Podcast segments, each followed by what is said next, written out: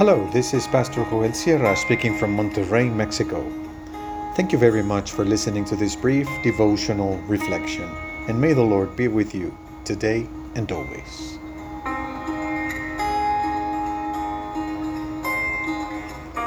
Why cry?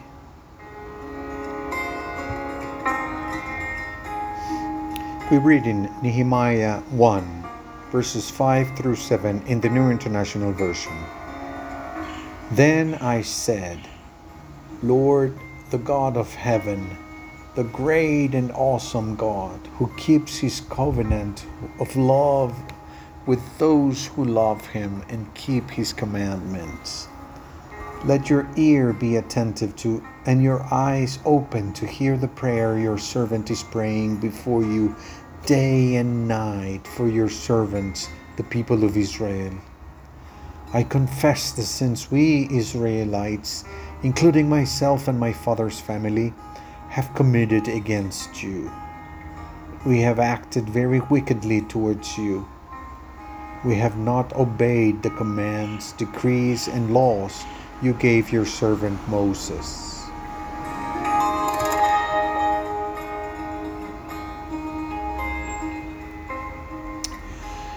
It is true that we all have reasons to cry. Many of us have lost loved ones in this awful time. A grief, one grief has been spliced on on top of another. And we have not been able to process a loss when we already learn of another and yet another one. Friends and family great resources that we have lost. How the mighty have fallen. All these losses hurt us because we are made of flesh and blood. And sad news hurt us. They make us cry.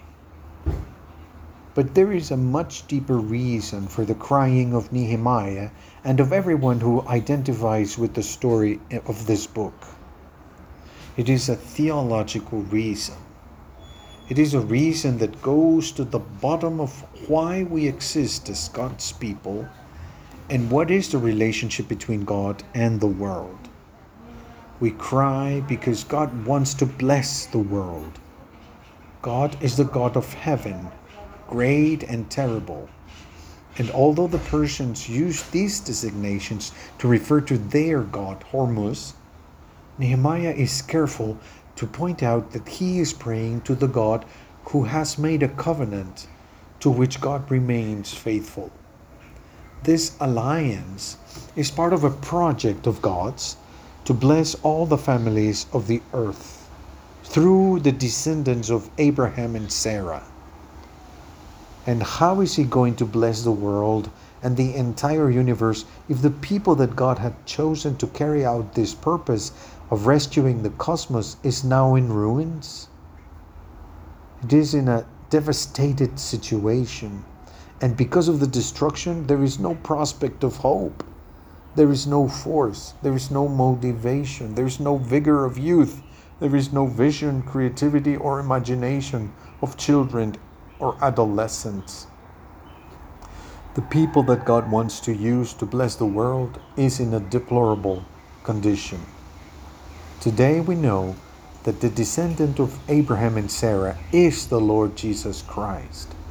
But the Lord Jesus came to us thanks to the survival of the Jewish people because the Lord Jesus comes to us from the children of Israel. Together with Nehemiah, we want to sit down and cry because we ask ourselves today, where is that great blessing project left? If there is no instrument that God wants to use to bless all the families of the earth, what will happen to that project?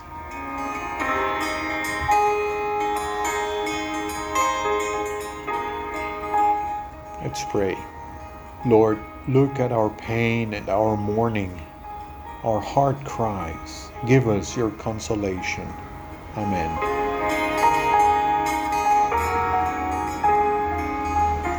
May God put in our heart what it takes to live according to God's good will.